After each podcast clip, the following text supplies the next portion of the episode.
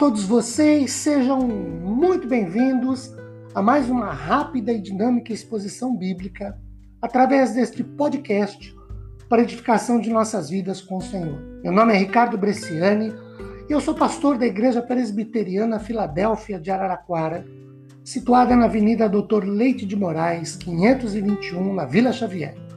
É uma grata realização compartilhar uma citação bíblica. Hoje, Façamos a leitura de Hebreus capítulo 10, do 19 ao 22. Hebreus 10, 19 a 22. 19 começa dizendo assim: Tendo, pois, irmãos, intrepidez para entrar no Santo dos Santos pelo sangue de Jesus, verso 20, pelo novo e vivo caminho que ele nos consagrou pelo véu, isto é, pela sua carne, 21 e tendo grande sacerdote sobre a casa de Deus, 22, aproximemo-nos com sincero coração, em plena certeza de fé, tendo o coração purificado de má consciência e levado o corpo, lavado o corpo com água pura.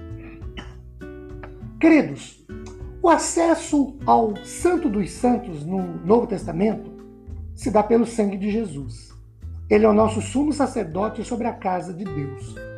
Quem nos conduz à presença do Pai para adorá-lo é o Filho, que, pela sua carne, abriu um novo caminho para a adoração que prestamos a Deus. A fórmula trinitária do culto é adorar o Pai pela mediação do Filho no poder do Espírito Santo. Para muitos hoje, o que nos conduz à presença de Deus para adorá-lo são as músicas, o dirigente do louvor ou o ministro de louvor, o ambiente criado pelos experts em liturgia. É comum ouvir alguém dizer que em determinada situação sentiu-se mais perto de Deus do que em outras. Que o louvor em determinadas igrejas nos induz mais a adorar do que em outras. E que o dirigente da música ou o ministro do louvor exerce um papel quase que insubstituível na condução do povo para adorar a Deus. A mediação de Cristo foi transferida para a música. O ministro do louvor, ou levita cristão, ou um ambiente mais adequado para o ato do culto. Não é mais Cristo, pelo seu sacrifício vicário e expiatório na cruz, que conduz-nos à presença do Pai. Mas, segundo esses, o clima que nós mesmos criamos. Se estamos dentro daquele clima propício, adoramos. Se não, o culto foi frio e desinteressante. Reconheço a importância de uma liturgia bem planejada, de cânticos e hinos inspirativos e ambientes adequados para o culto que prestamos a Deus. O que me preocupa é a substituição da natureza mediadora de Cristo no ato do culto por elementos, muitas vezes manipuladores de emoções.